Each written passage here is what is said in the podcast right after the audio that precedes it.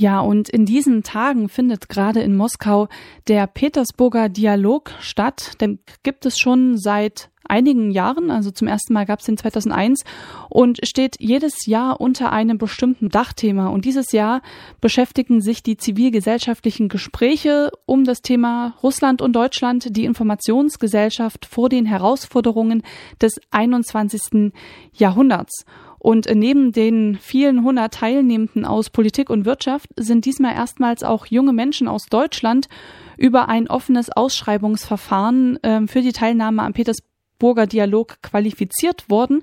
Und eine von diesen äh, jungen Menschen, die dort jetzt ähm, mit vor Ort sein dürfen und mitdiskutieren dürfen, das ist Nadja von Radio Korax. Und die habe ich jetzt am Telefon. Hallo Nadja. Ja, hallo.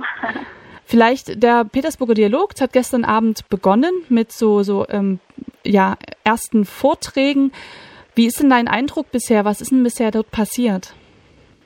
Also man muss äh, dazu sagen, dass das hier in einem ganz krassen Hotel stattfindet, in Moskau, im Hotel Ukraine, eines der ältesten und äh, glanzvollsten Hotels überhaupt, was dem Ganzen also auch nochmal die Dimension gibt. Also es ist total beeindruckend einfach, muss ich jetzt äh, tatsächlich mal sagen. Es ist zeigt aber auch eben, wie wichtig das natürlich ist für die beiden Veranstalter eigentlich, also sowohl für Deutschland als auch für Russland, dass das Ganze eben tatsächlich sehr wichtig ist. Ne? Also man hat es jetzt nicht irgendwo gemacht, sondern schon auch in einer sehr glanzvollen Umgebung.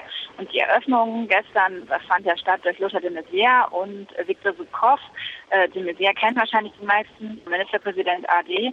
Und Viktor Sukhov ist äh, falls äh, den jemand nicht kennt, eben Aufsichtsrat von Gazprom und Sonderbeauftragter des Präsidenten der Russischen Föderation. Also auch eine ziemlich große politische Nummer. Und die beiden haben das eben eröffnet. Und es ist so, dass gestern eben auch nochmal betont wurde, dass das Forum sehr wichtig ist, eben für beide Länder. Da gab es eben ja auch schon so Sätze wie, naja, wird es dann überhaupt noch weiterleben? Es geht ja nur um Prestige, aber es wurde eben nochmal betont, wie wichtig eben auch diese Diskussion ist, die hier stattfindet. Und dann gab es Vorträge äh, von einem von russischer Seite vom Direktor des Nationalen Forschungsinstituts, äh, also auch ein sehr hohes wissenschaftliches Institut, der hat über ähm, sagen wir mal, die Grundlage äh, von Technik äh, für Kommunikationskultur erzählt. Und dann ein Vortrag von deutscher Seite von ähm, einem Journalisten und auch äh, Mitglied des Medienrats in Brandenburg, Herr Weimar, über Mediendemokratie und auch sehr viel mit Bildern gearbeitet hat. Und es war schon so ein bisschen interessant, gestern Abend zu sehen, worin auch die Herausforderungen bestehen. Also es ist eine riesige Veranstaltung, ein riesiger Saal, es gibt simultanen Dolmetscher. Und dann war es aber so, dass die beide eine Präsentation vorbereitet hatten und es gab dann eine kleine Leinwand, die dann so rechts am Rand aufgestellt wurde, wo dann so schief der Beamer drauf lief. Und es musste auch jemand aus dem Hintergrund das immer bedienen, sodass die dann immer gesagt haben, weiter. Und gerade die Jungdelegierten, also wie wir dann auch mehrmals explizit nochmal erwähnt wurden, haben, also wir haben uns dann schon so ein bisschen amüsiert auch darüber, dass es dann an sowas so ein bisschen scheiterte. Du hast gerade angesprochen, die Jungdelegierten. Du bist ja eine von äh, eben zehn jungen äh, Delegierten aus Deutschland, die am Petersburger Dialog teilnehmen dürfen. Was bedeutet jetzt die Teilnahme für dich und was wird da im Gegenzug eben von dir erwartet? Also man muss dazu sagen, dass eben aus Deutschland und Russland jeweils zehn junge Delegierte festgelegt wurden, die eben über eine Kommission, über eine offene Bewerbung, eine offene Ausschreibung sich bewerben konnten und ausgewählt wurden. Und die sitzen alle in unterschiedlichen Arbeitsgruppen. Also es gibt verschiedene Arbeitsgruppen, die jetzt gerade auch laufen. Ähm, unter anderem Medien, da sitze ich drin. Und dann gibt es aber auch noch Zivilgesellschaft, ähm, Wirtschaft, dann gibt es noch äh, Politik, ähm, ganz wichtig auch Religion und äh, ja, Kirchen und Religion. Dann habe die gar nicht alle auswendig. Also Zivilgesellschaft ist zumindest die Gruppe, von der ich weiß, dass sie am stärksten besucht ist. Da sind auch sehr viele ähm, Organisationen drin, wie Amnesty oder so, also verschiedene, verschiedene Vertreter. Und äh, die ist eben sehr stark besucht und auch sehr, ähm, sagen wir mal, äh, voll. Und da wird sehr mit Spannung erwartet, wie da die Diskussion läuft. Äh, bei Medien ist es jetzt so, dass ich tatsächlich jetzt einfach dabei sitze und mir das erstmal jetzt angehört habe, weil das ja auch für mich erstmal interessant ist, wie läuft das ja ab. Und generell ist es schon so, dass diese jungen Delegierten eingeladen worden sind, weil man dem Petersburger Dialog vor allen Dingen vorwirft, dass es äh, zu alt ist. Also mhm dass ähm, vor allen Dingen eben äh, das um Prestigetreffen ist. Ne? Also man muss dazu sagen, gestern gab es dann auch so einen Empfang nach der Eröffnung und schon so, dass wir den Altersdurchschnitt senken. Da müssen wir uns jetzt nichts vormachen. Das war ziemlich leicht, sie alle zu finden. Ne? Man hat es schon erkannt. Krass, die sehen so jung aus, das sind wahrscheinlich auch junge Delegierte. ähm, aber ich, ich denke, das ist jetzt gar nicht nur so eine Pseudo- Veranstaltung ist, dass man jetzt sagt, ja, wir laden junge Leute ein, damit es so aussieht, sondern dass es denen wirklich wichtig ist und dass es aber stark auf Eigeninitiative ankommt. Hm. Also ich muss jetzt keinen Vortrag vorbereiten oder sowas, sondern man erwartet eben, dass ich mich mit einbringe, was ich äh, vorhabe auch zu tun.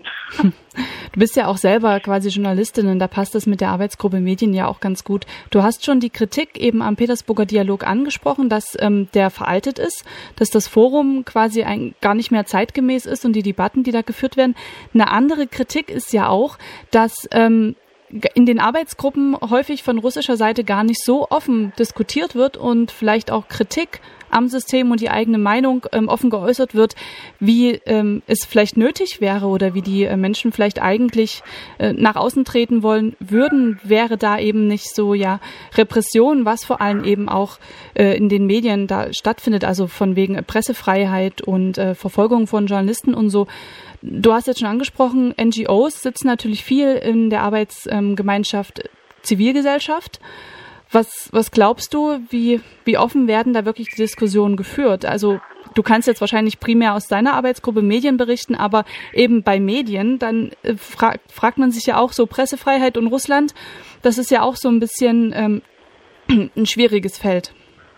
Hm. Generell ist es, glaube ich, wichtig, vorher mal zu sagen, dass der grundlegende Unterschied einfach in der Diskussionskultur in den Ländern besteht. Also wir diskutieren in Deutschland ganz anders als in Russland. Und wenn man sich dessen nicht bewusst ist, braucht man hier eigentlich gar nicht erst anfangen. Also man muss sich schon klar sein, dass man jetzt hier nicht mit lauter Deutschen redet, sondern dass es einfach einen Unterschied gibt in der deutschen und der russischen Diskussionskultur. Und den muss man anerkennen. Ne? Also Kannst den muss man jetzt nicht toll finden, aber es ist so. Und in Russland ist es eben eine Form von Höflichkeit, jetzt die Dinge quasi nicht direkt beim Namen zu nennen, sondern quasi versucht, sich da höflich drumherum zu, ne, gerade in so einer öffentlichen in so einer öffentlichen Veranstaltung, dass man eben jetzt nicht auf die Zwölf geht, sondern versucht da eben einen höflichen Kompromiss zu finden und das auch irgendwie formal nicht beleidigend auszudrücken. Deutsche sind ja da vor allen Dingen auch immer sehr direkt, für die ist das wichtig. Und es ist dann aber eben schon so, dass das unhöflich ist einfach hier. Hm, also das ist quasi so zwischen den Zeilen lesen müssen. Das muss man dann genau, lernen. Genau, also man muss sich darauf einstellen einfach und alle Leute, die hier sind, die haben ja irgendwas mit Deutschland und Russland zu tun. Das heißt, die sind schon ein bisschen aufeinander auch eingespielt, die wissen schon so und so. Aber es ist in meiner Arbeitsgruppe schon so, und ich weiß das auch von den anderen, dass es eben so eine Art äh, taktisches äh, Ding auch ist. Ne? Jeder muss mal zu Wort kommen. Es ist wichtig, dass man eben mehrere Leute auch irgendwie ihre Fragen fragen lässt. Und das, das darf man jetzt nicht so niedermachen sozusagen, sondern man muss eben akzeptieren, dass das dazugehört einfach, ne? Sonst würde so ein Dialog gar nicht erst zustande kommen. Und es ist ja schon gut, dass sich Leute darüber austauschen. Also ich weiß zum Beispiel, dass die Arbeitsgruppe Zivilgesellschaft, die, wo, also die Leute wirklich auch überlegt haben, ähm, fahren wir überhaupt hier hin von der deutschen von der deutschen Gruppe sozusagen, die deutschen Teilnehmer haben sich vorher schon getroffen und haben das eben besprochen und die haben sich überlegt, okay, wir äh, wir beenden jetzt den Dialog nicht, indem wir das einfach boykottieren, sondern wir fahren schon hin und müssen halt jetzt versuchen, irgendwie aus der Situation das Beste zu machen. Also diesen Dialog quasi abzubrechen und zu sagen, nee, wir sind jetzt knatzig, wir, ähm, wir reden eh nicht richtig mit uns drüber, dann lassen wir es drüber. Das ist eben auch nicht die Lösung und da hat man sich am Ende darauf geeinigt. Ich weiß jetzt nicht, wie die Diskussion heute Vormittag verlaufen ist, ich habe da noch keinen gesehen. Aber das ist auf jeden Fall der erste Schritt, zu sagen, okay, wir bleiben im Gespräch. Hm.